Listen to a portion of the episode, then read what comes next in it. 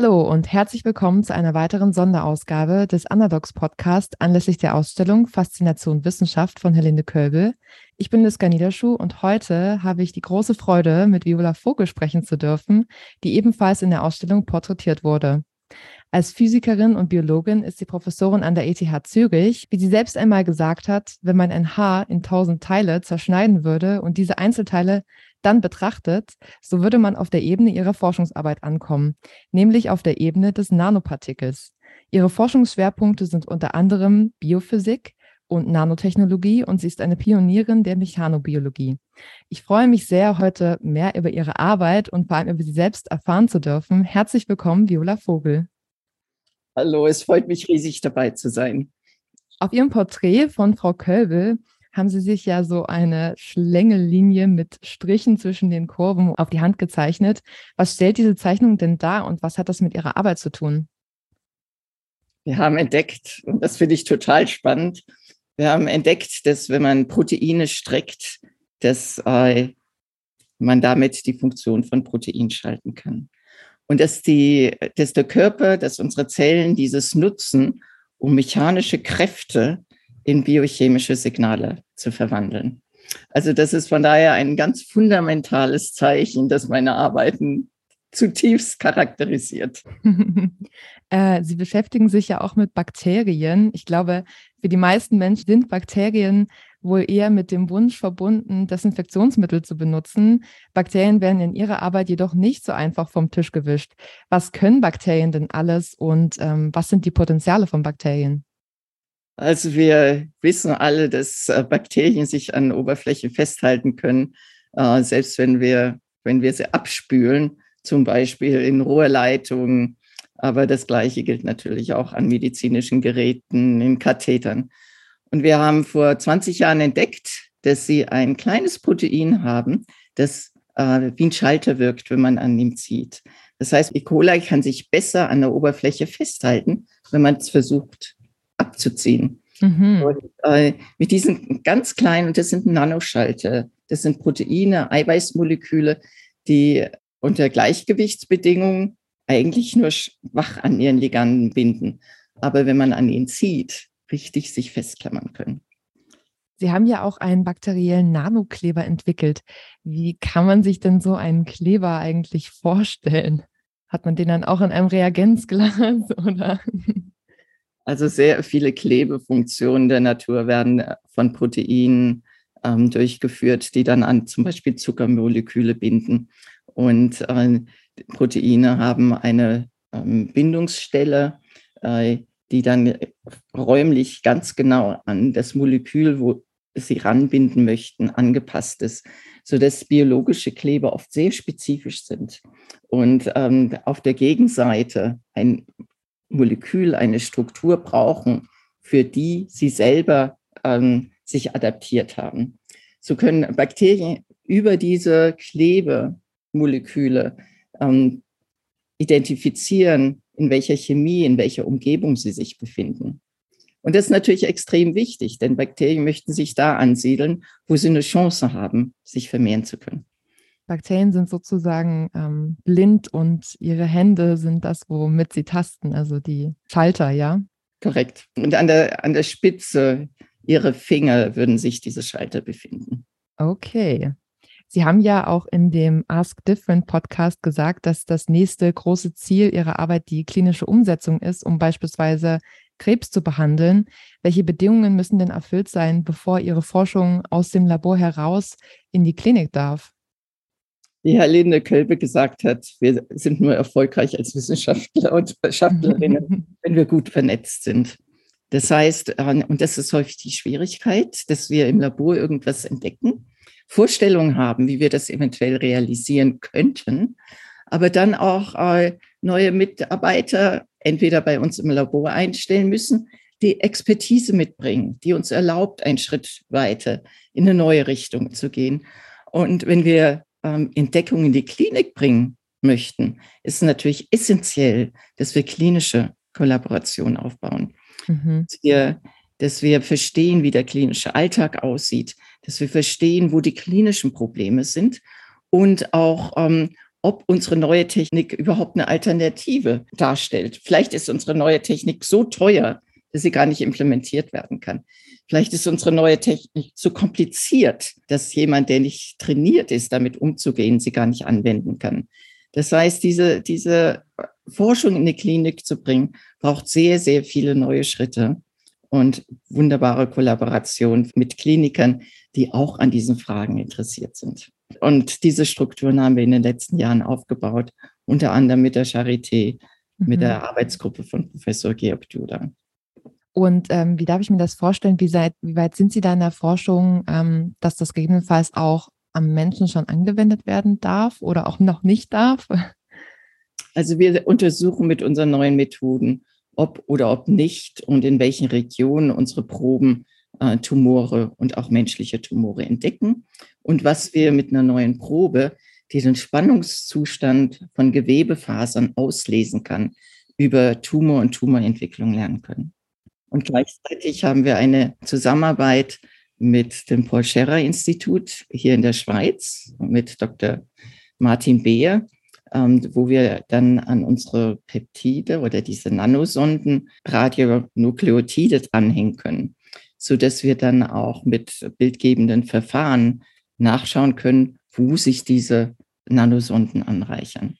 Okay, sehr interessant.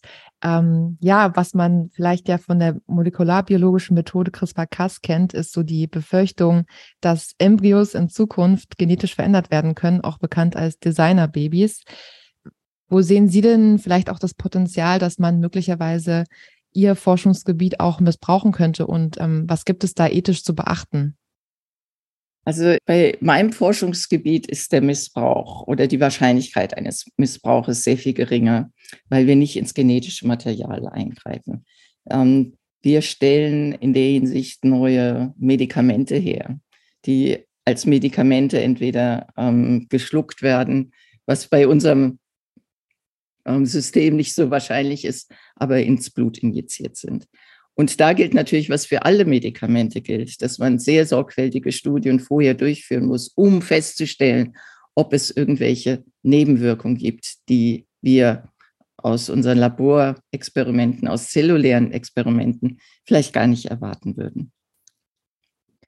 Okay, ähm, ja, ich ich glaube, ich muss kaum sagen, dass Sie eine sehr erfolgreiche und angesehene Wissenschaftlerin sind, die sogar schon mal im wissenschaftlichen Beratungsteam von Bill Clinton gearbeitet hat. Äh, ab welchem Punkt ähm, hatten Sie denn das erste Mal das Gefühl, einen großen Erfolg in Ihrer Karriere erzielt zu haben? Oder sich als erfolgreiche Wissenschaftlerin dann tatsächlich gefühlt? Ich hatte das Glück, ähm, in der Nanotechnologie sehr früh dabei zu sein. Und das kam natürlich durch mein Interesse in der Physik, aber auch an biologischen und medizinischen Fragestellungen. Und Anfang der 90er Jahre, ich habe mit 30 Jahren meine Professur an der University of Washington angefangen. Und äh, da kam im Prinzip auf dem Markt unheimlich viele neue Instrumente, mit denen man die Nanowelt erkunden konnte. Aber diese Geräte standen alle in spezialisierten Labors und waren eigentlich für die Allgemeinheit äh, der Wissenschaftler und Schaftlerinnen gar nicht zugänglich. Und ähm, wir haben gemerkt an der University of Washington, dass egal in welchem Fachbereich wir uns aufgehalten haben, sehr, sehr viele ähm, wissenschaftliche Fragen auf der Nanoskala adressierbar sind, die vorher überhaupt nicht adressierbar waren. Und ähm, das hatte zugeführt, dass sich das Zentrum für Nanotechnologie gegründet hat. Und das war für mich auch ein Riesendurchbruch in meiner eigenen Karriere, denn ich habe plötzlich äh, sehr intensiv ähm, die Fortschritte in der Nanotechnologie verfolgt, in ganz vielen verschiedenen Disziplinen und damit auch immer wieder neue Techniken in meine eigene Forschung aufnehmen können. Und wir haben dann äh, halt Gelder beantragt, die genehmigt wurden. Und erst äh, ein paar Jahre später hat äh, dann die Regierung unter Bill Clinton angefangen, die Frage zu stellen, ob oder ob nicht eine nationale Nanotech-Initiative notwendig ist, um die Nanotechnologie zu fördern.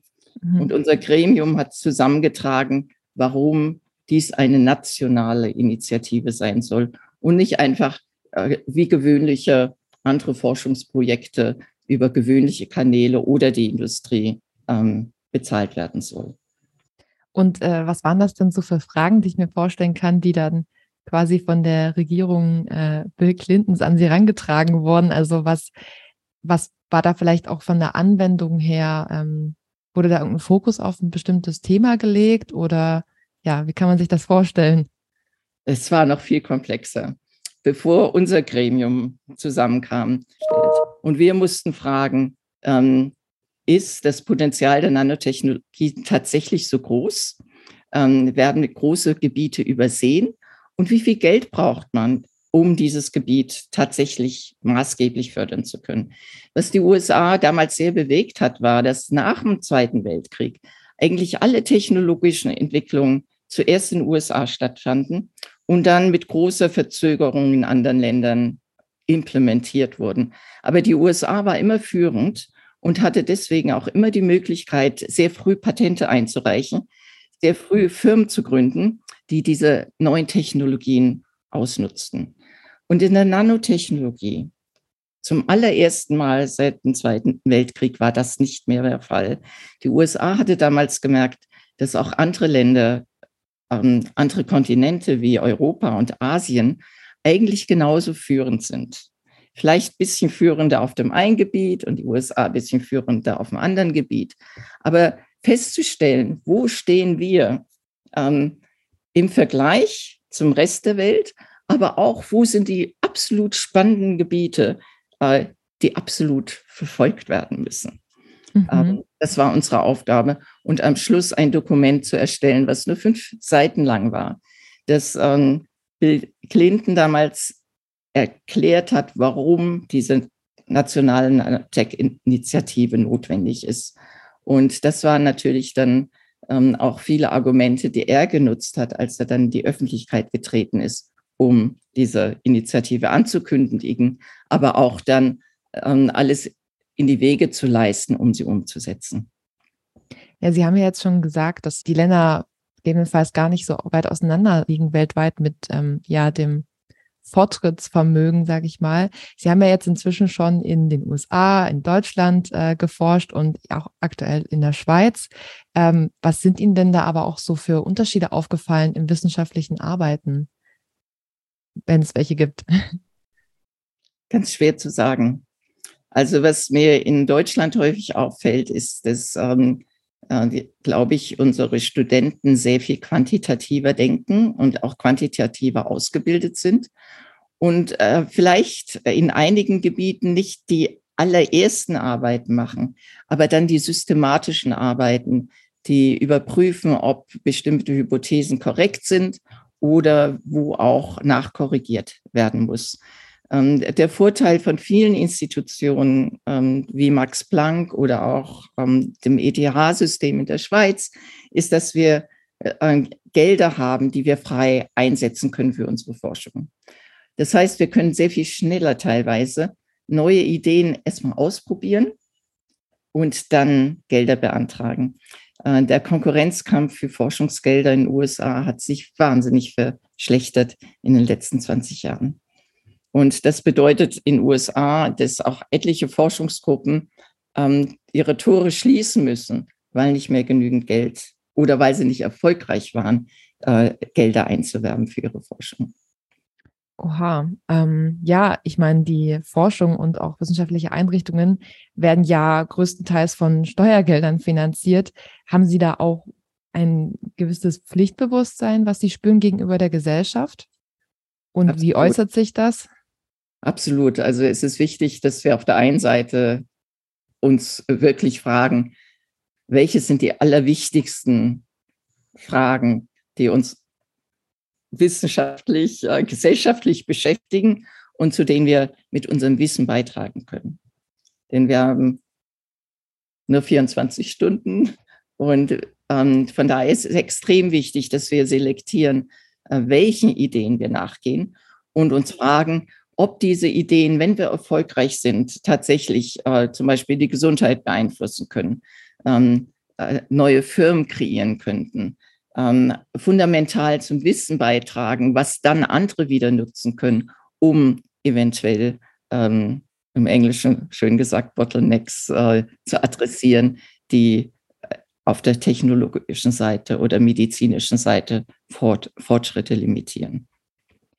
Ich finde, dass so am wissenschaftlichen Arbeiten oder an Wissenschaft so, ja, die glorreichen Seiten sind halt vielen Leuten bekannt, sei es, dass man äh, Auszeichnungen bekommt ähm, oder dann eben große Entdeckungen macht und äh, in der Zeitung äh, dann darüber berichtet wird. Und ich finde auch Sie sprechen immer sehr positiv und zufrieden von Ihren, äh, von Ihrem Berufsalltag. Was sind denn aber vielleicht auch die Schattenseiten, die ähm, ja das Arbeiten der Wissenschaft mit sich bringt, die Ihnen auch begegnet sind? Also was sicherlich notwendig ist, um erfolgreich zu sein, ist gute Ideen zu haben, aber auch mit aller Intensität, die uns zur Verfügung steht, diese Ideen zu verfolgen. Und was inhärent zur Wissenschaft und zum Experimentieren ist, dass einige Ideen funktionieren, aber auch andere Ideen, und das sehen wir manchmal erst im Nachhinein, so simplistisch waren, dass sie eigentlich nicht funktionieren konnten. Und von daher gehört äh, äh, zum wissenschaftlichen Alltag nicht nur Erfolg, sondern auch das eine Experiment funktioniert nicht, das nächste Experiment funktioniert nicht. Was, was sagt uns das? Äh, wie gehen wir konstruktiv damit um, um zu verstehen, wie die Natur funktioniert. Und meistens ist sie viel komplizierter, als wir uns das ähm, vorstellen als Menschen. Und wir sehen das ja auch im Moment mit den ganzen großen Krisen, die, die wir adressieren müssen. Ähm, eigentlich hätte man das vorhersagen können vor 30 Jahren und teilweise wurde es vorhergesagt. Aber viele Zusammenhänge waren uns nicht klar. Und das gilt genauso in der Wissenschaft im Kleinen, wenn wir versuchen, ähm, neues Wissen zu kreieren, dass äh, wir mit unserer limitierten Vorstellungskraft häufig ähm, ähm, mehrere Versuche brauchen, um die res gute Resultate zu erzielen. Ähm, in dem Interview mit Frau Kölbel haben Sie ähm, auch mehrere andere Probleme noch angespr äh, angesprochen, die ich persönlich auch als Probleme wahrnehme, ähm, wie beispielsweise eben dieser große Druck äh, des Zitationsindex, der ja wirklich quantitativ ausgelegt ist, äh, oder eben auch, dass beispielsweise Wissenschaftlerinnen und Wissenschaftler vielleicht zu große Versprechen machen, ähm, um Forschungsgelder zu bekommen, ähm, oder auch, dass Forschungsthemen ähm, ja von Trends teilweise geleitet sind, was aktuell so angesagt ist oder lieber finanziert wird, sage ich mal.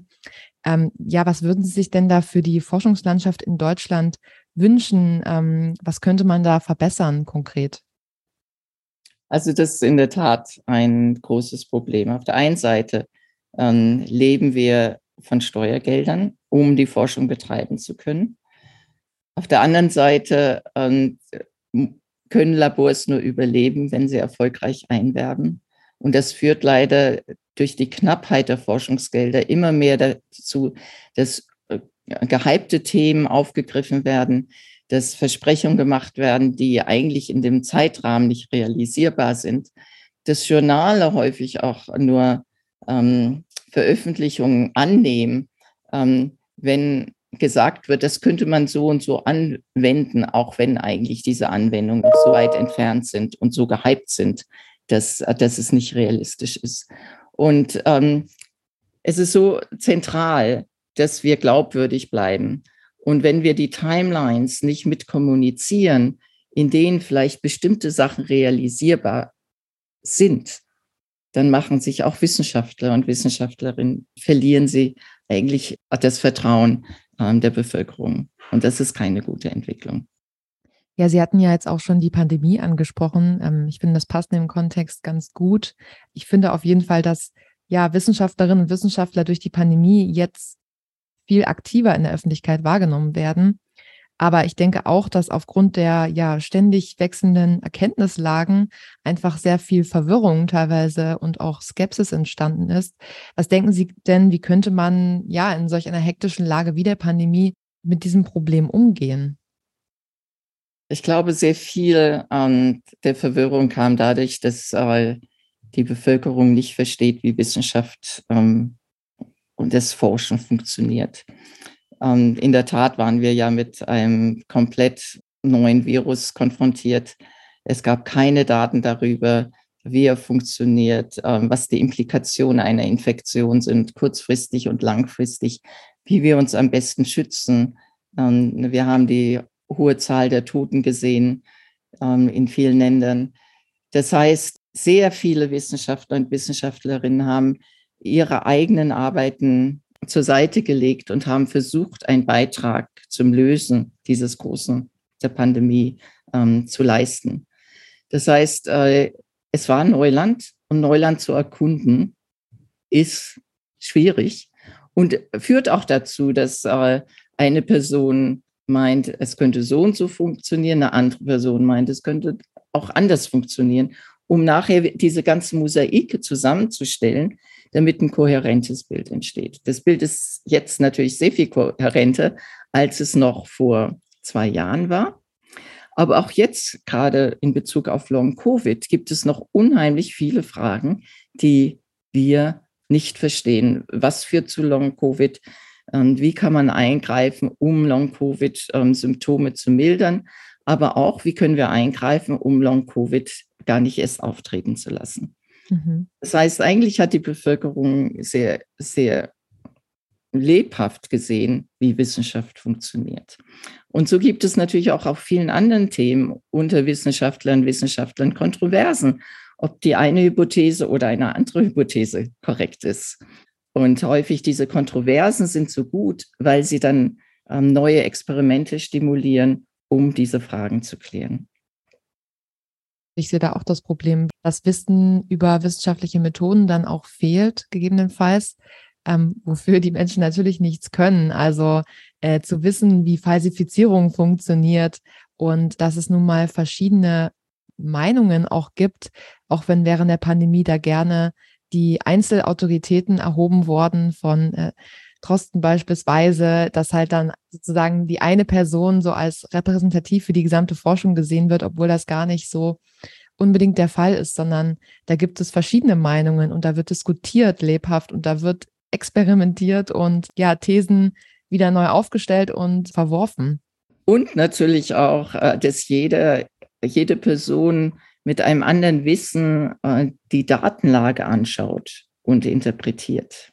Und das ist das Faszinierende wiederum an der Wissenschaft, dieses mit allen Daten, die auf uns zukommen, äh, die zu versuchen zu verstehen, zu synthetisieren und zu fragen, was wissen wir, zu identifizieren, was wissen wir wirklich, was ist wirklich untermauert und wo sind offene Fragen.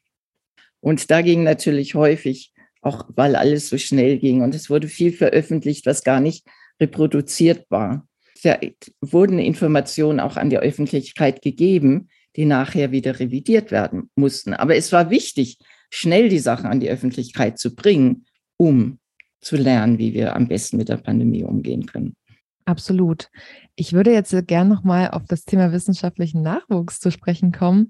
Ich finde, aus eigentlich all Ihren Interviews hört man wirklich immer raus, ja, wie viel Freude Sie daran haben, mit Ihren Studierenden zusammenzuarbeiten. Und mich würde interessieren, was kennzeichnet so die Nachwuchsgeneration im Vergleich zu Ihrer Generation? Was haben hat die neue Generation äh, ihrer Generation vielleicht voraus oder was, was könnten aufstrebende Wissenschaftlerinnen und Wissenschaftler noch besser machen?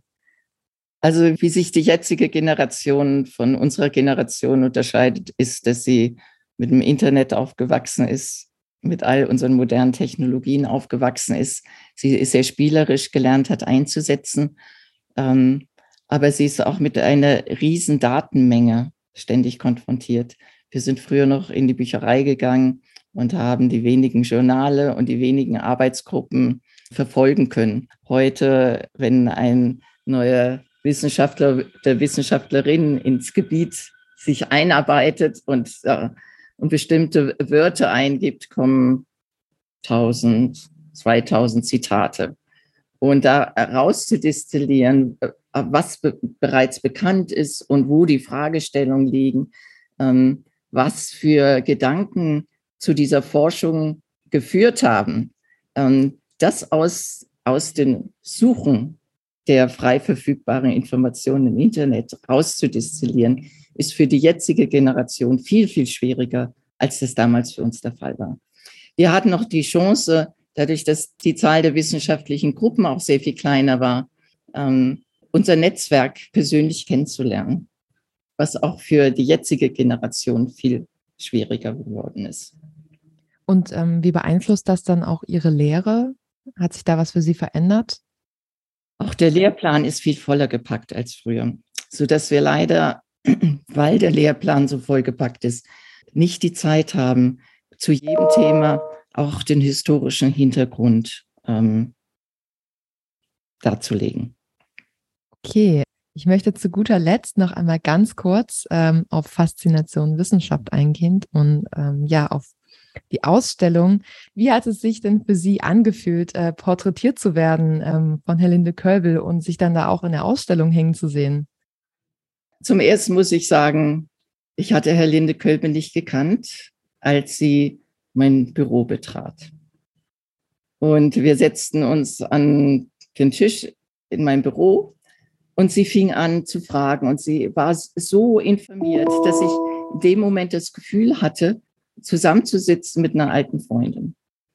Das fand ich phänomenal.